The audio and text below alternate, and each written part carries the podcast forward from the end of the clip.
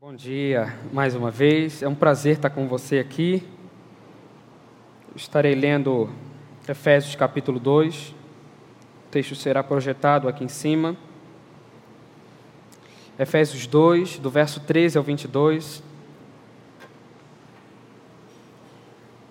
Peço que você se, se atente para a leitura nesse momento. O texto diz: Mas agora em Cristo Jesus, vós que antes estavas longe, vieste para perto pelo sangue de Cristo, pois Ele é a nossa paz de ambos os povos, fez um só. E derrubando a parede de separação, em seu corpo desfez a inimizade. Isto é, a lei dos mandamentos, contidos em ordenanças, para em si mesmo criar dos dois um novo homem, fazendo assim a paz, e pela cruz reconciliar ambos com Deus, em um só corpo, tendo por ela destruído a inimizade. E vindo ele, proclamou a paz para vós que estáveis longe, e também para os que estavam perto, pois por meio dele ambos temos acesso ao Pai no mesmo Espírito. Assim, não são mais estrangeiros nem imigrantes pelo contrário, sois concidadãos dos santos e membros da família de Deus, edificados sobre o fundamento dos apóstolos e dos profetas, sendo o próprio Cristo Jesus a principal pedra angular, ou pedra de esquina. Nele, o edifício inteiro, bem ajustado, cresce para ser templo santo no Senhor no qual também vós, juntos, sois edificados para morada de Deus no Espírito. Eu não sei se você já se atentou, já percebeu. Quais são os motivos que tornam a nossa dificuldade relacional com as pessoas ao nosso redor coerente? Ou por que nós alimentamos essa dificuldade com tanta facilidade? Já percebeu também que toda essa dificuldade relacional com as pessoas ao nosso redor, ela é uma incoerência existencial, tanto uma incoerência interna quanto externa? E com isso, a pergunta que surge é: como fazemos para viver em paz uns com os outros? Como podemos ter um ambiente humano e saudável?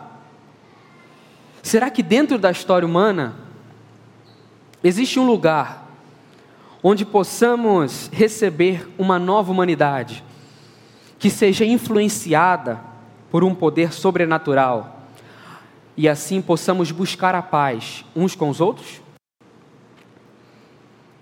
Ao olharmos para a carta de Paulo aos Efésios, percebemos que ela é uma das quatro cartas de Paulo escrita enquanto estava preso, e nela o apóstolo, ele busca, através de, abordar, de uma abordagem onde ele toca em assuntos comuns da vida das pessoas, como relação com Deus, relações interpessoais, a vida comunitária na comunidade, na igreja, família, casamento, comportamento cristão e entre outros assuntos, e ele relaciona esses assuntos com o Evangelho. Ou seja, ele traz luz por meio do Evangelho a esses assuntos que permeiam, que perpassam as nossas vidas. E com isso nós percebemos que o Evangelho, ele não tangencia a vida humana, ele não passa do lado da vida humana, mas o Evangelho responde às limitações que nós temos enquanto seres humanos. Ele afeta as nossas vidas, ele toca a nossa vida. Um exemplo claro disso é que para Paulo a conversão das pessoas ao cristianismo ela é um ato de ressurreição. Por quê? Porque as pessoas passam de uma velha vida para uma nova vida. E nessa nova vida há uma mudança de eixo. As pessoas abandonam uma vida autocentrada em si mesmas para viverem centradas no Evangelho, centradas na obra de Jesus.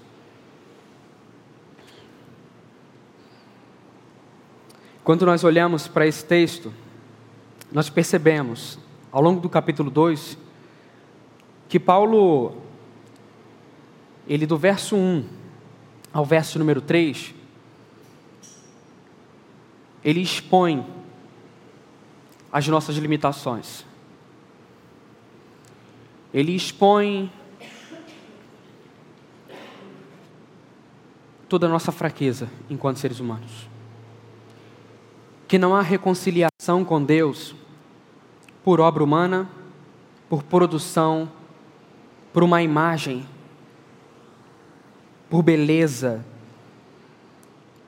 por uma lógica humana, por consumo. Então não há redenção no cristianismo, e essa é a proposta cristã, por esforço humano. O cristianismo não é para quem trabalha mais e por isso consegue mais.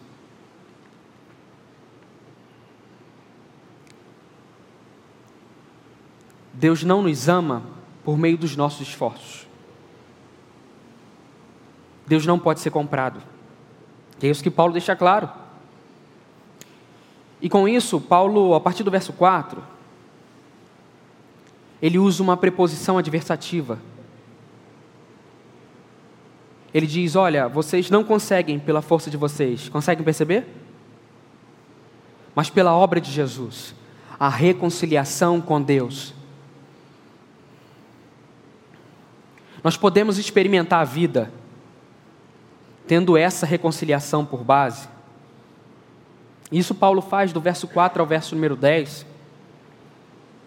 E quando ele chega no verso número 11 e verso número 12, Paulo aborda um problema que é na igreja. Um problema entre gentios e judeus. Entre dois grupos, duas etnias, duas raças. Você consegue perceber que esse problema que nós temos de relação é tão antigo? Essas dificuldades relacionais, essa facilidade que nós temos de criar um gueto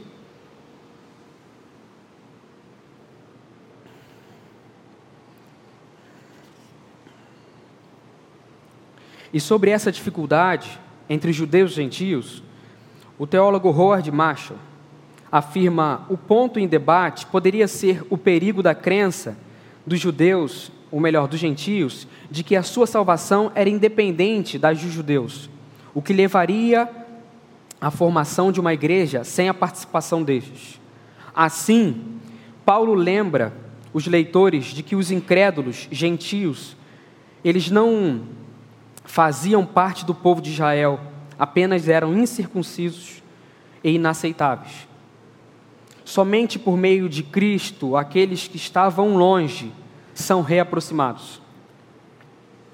Então, o que nós percebemos aqui é uma dificuldade comunitária, uma dificuldade de relação.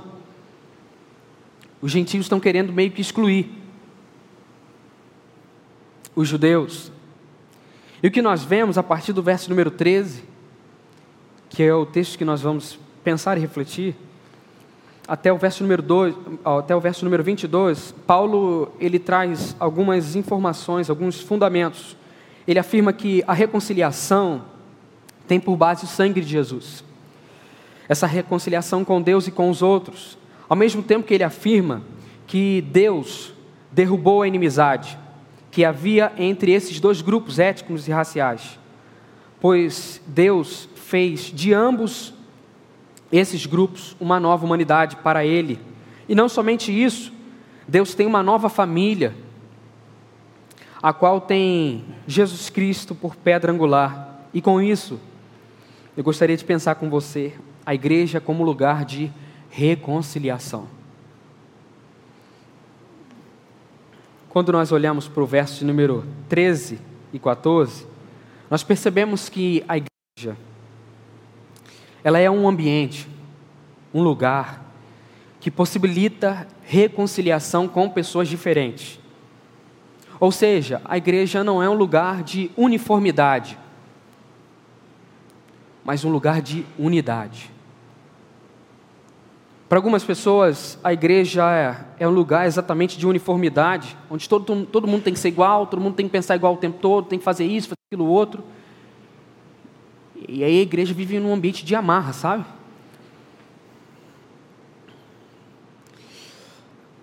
Mas o que é lindo e belo é que antes da igreja ser um lugar de unidade, existe uma comunidade.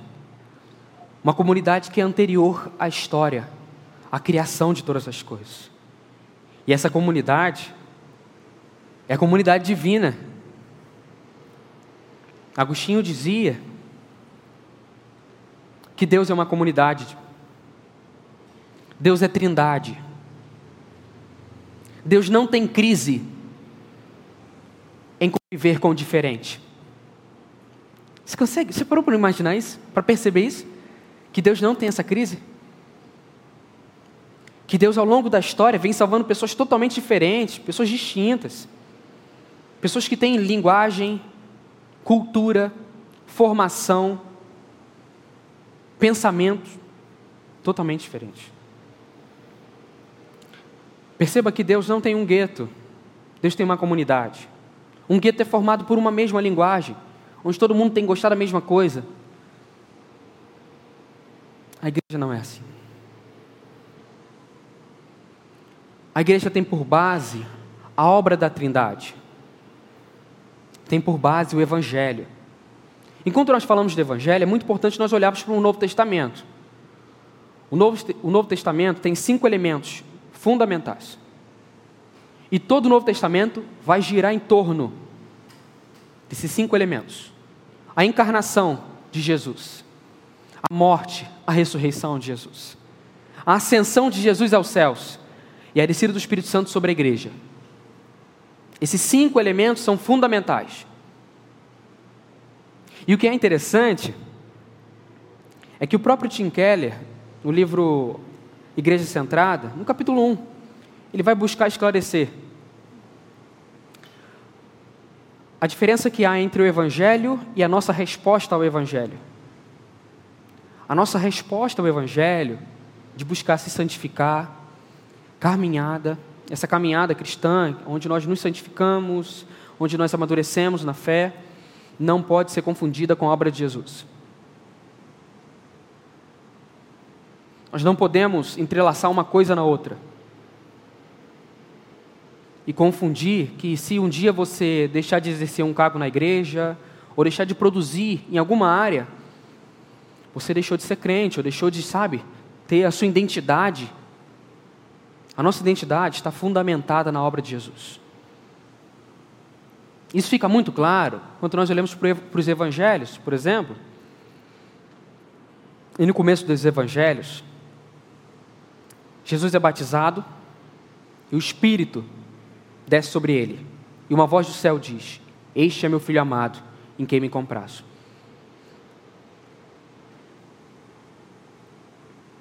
Após isso, Jesus é levado, levado por deserto.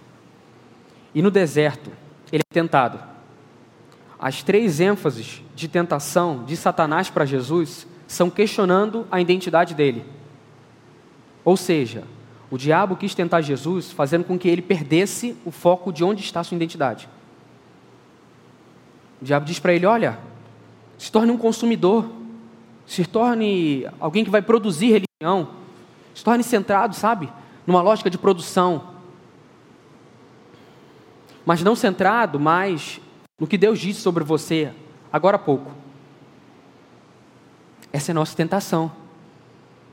A tentação de se tornar produtores, consumidores, e perdermos a noção de que somos filhos de Deus. De que somos mais do que fazemos. Consegue saber? Mais do que nós produzimos. E não somente isso, mas nós enquanto comunidade, devemos estar abertos para um diálogo honesto com o diferente, com o outro, com pessoas que não são parecidas conosco.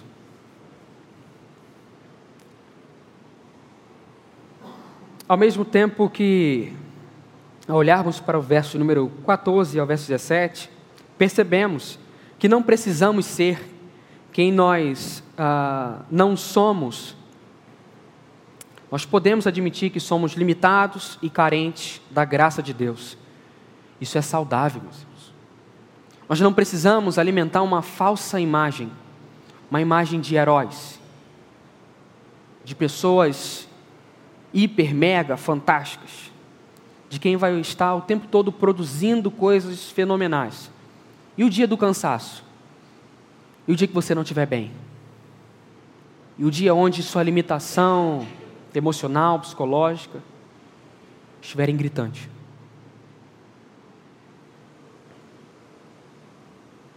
Você consegue perceber que a igreja para a gente, como eu e você,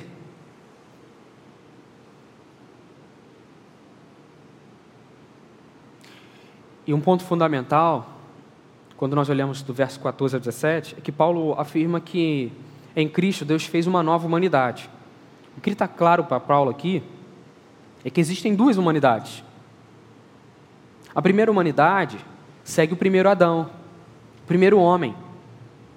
Uma segunda humanidade, que vai receber Jesus, vai caminhar de um novo modo, debaixo do poder do Espírito, essa segunda comunidade, essa segunda humanidade, é feita de pessoas que não precisam ser o que não são. Por quê? Porque quem elas, o centro de sua identidade, ou aquilo que afirma quem elas são, está centrado na obra de outra pessoa e não na obra delas. É isso que para Paulo e para os demais autores do Novo Testamento está claro.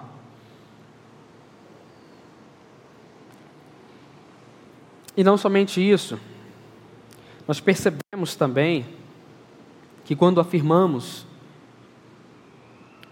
esse ambiente de igreja, esse ambiente, de, esse ambiente comunitário, esse ambiente onde a caminhada cristã se desenvolve, o que nós percebemos é que nós vivemos enquanto pessoas que já receberam Jesus. Entre um dilema, entre uma velha natureza e uma nova natureza.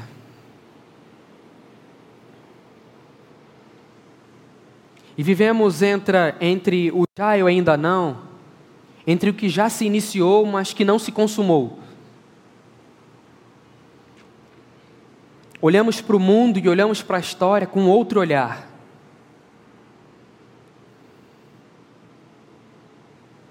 Uma visão centrada no Evangelho, ela carrega cor, carrega beleza, ternura.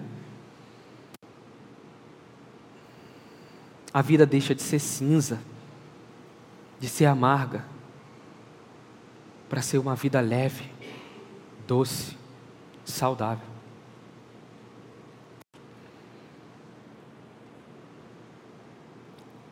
E quando temos esse olhar, nós percebemos que em breve nós estaremos na Nova Jerusalém. Estaremos com Deus num mundo redimido, transformado, onde haverá cultura humana onde haverá beleza, ternura. E perceba bem, nós, enquanto seres humanos, desejamos e almejamos esse contato com uma, com uma beleza. Isso tem a ver com o fato de termos sido criados por Deus e ter sido posto no jardim do Éden é um lugar específico no Éden. Consegue saber? Então nós, por resto da vida, vamos querer estar em contato com a beleza, com a ternura. Por isso que nós amamos poesia, amamos romance, amamos um bom conto que envolva quem nós somos. A olhar, a, quando nós olhamos para o verso de número 18 ao verso número 22, percebemos que a igreja tem a obra de Jesus no centro e não a nossa produção. Ou seja, nós podemos caminhar, podemos conviver, respirar, podemos viver um dia após o outro, podemos ser pessoas normais. Você pode se relacionar com o seu filho sem uma crise emocional e psicológica de ter que cumprir aquilo que não dera a você, ou seja, seus pais ou quem criou você. Você não precisa ser essa pessoa, sabe? Você pode se relacionar como uma pessoa limitada, com uma pessoa que tem isso na sua história. Você pode ser gente. O teólogo Kevin Van Hooser, em seu livro O Dama da Doutrina, ele aborda uma dupla característica da igreja. Segundo ele, o Espírito Santo opera a partir de duas forças ou movimentos constantes. Uma força é a centrípeta, que atrai a igreja para o centro de sua identidade, para a reunião dos santos e sua comunhão em torno do Evangelho de Jesus Cristo a doutrina apostólica e também os sacramentos, como a ceia e o batismo. Já outra força, ela é centrífuga, que impulsiona e envia a igreja para fora, para o mundo.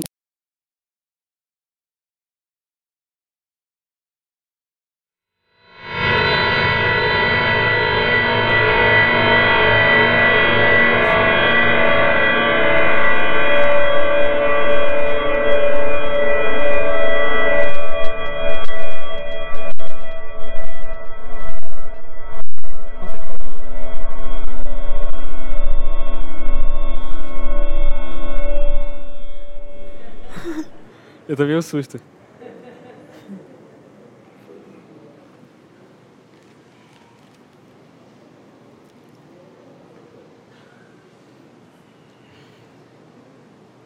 Foi? Som? Tá indo? Tá. A outra força, ela é centrífuga, que impulsiona e envia a igreja para fora, para o mundo, para as pessoas fora de seu círculo comunitário.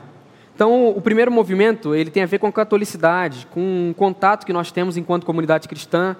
O segundo tem a ver com a apostolicidade, com o envio que Deus nos faz para o mundo. Então, o que nós percebemos é, a igreja não é uma comunidade para pessoas iguais, mas para pessoas diferentes. A igreja é um lugar onde nós devemos ser ah, receptivos. E não somente isso, mas nós devemos perceber dois elementos. Esse elemento que faz com que nós venhamos a nos reunir, que tem a ver exatamente com a obra de Jesus no centro. Então nós nos reunimos para o batismo e para a ceia, para celebrarmos a obra de Jesus. O batismo e a ceia comunicam para nós uma nova criação, algo que já, já se iniciou, que tem a ver com já ainda não, algo que está operando que Deus está operando dentro da história. Deus está transformando todas as coisas. E cada vez que nós olhamos para o batismo e olhamos para a ceia e ceiamos, nós temos contato com essa realidade. E nós olhamos para a nossa história, para as nossas crises, para os nossos medos, olhamos para a inconstância econômica, política, social, para a instabilidade que existe dentro do mundo e dentro da história humana, e percebemos que há a reconciliação de Deus com o mundo por meio da obra de Jesus. E é onde nós encontramos segurança e estabilidade para o nosso coração. É onde a nossa existência ela encontra firmeza. E nós conseguimos, a partir da obra de Jesus, voltar para a vida e celebrar a vida. Olhar para as limitações da cidade do Rio de Janeiro e conseguirmos ter esperança. Porque Deus é constante E não somente isso, mas nós saímos em missão e olhamos para o mundo, para a realidade ao nosso redor, com esse olhar, um olhar de reconciliação. Então, o que nós devemos, meus irmãos, guardar em nosso coração, enquanto comunidade cristã, é jamais esquecer que a Igreja de Jesus é uma comunidade de reconciliação onde Deus habita e nos convida a amar, a amar Ele e ao outro, tendo a obra de Jesus por base. Ou seja, não o nosso esforço ou algo que nós podemos produzir. E eu convido a você a buscar reconciliação com pessoas que você tem dificuldade relacional. E aí você vai ligar um monte de coisas. Luiz, você não conhece minha história, você não sabe o que você está falando, você não sabe o que eu passei. Eu não sei de fato, isso é verdade, mas Deus sabe. E não somente isso, Deus em Jesus foi em nossa direção. Ele quebrou as barreiras. E agora essa barreira relacional com o outro, ela está quebrada. Há uma ruptura, esse muro. Então, se você tem uma distância relacional profunda com o seu filho, com a sua esposa, por causa de algo que aconteceu. Com alguém de sua família, com alguém no seu trabalho. Busque reconciliação. A reconciliação ela é desconfortável. Porque nós temos que sair de um campo onde nós estamos certos, nós estamos é, com a certeza e com a verdade, para um ambiente onde nós temos que confessar que o outro também é um ser humano. A reconciliação, ela traz dignidade humana, tanto para mim quanto para o outro. Porque ela faz com que nós venhamos abaixar o nosso ideal e olharmos para o mundo como o mundo é.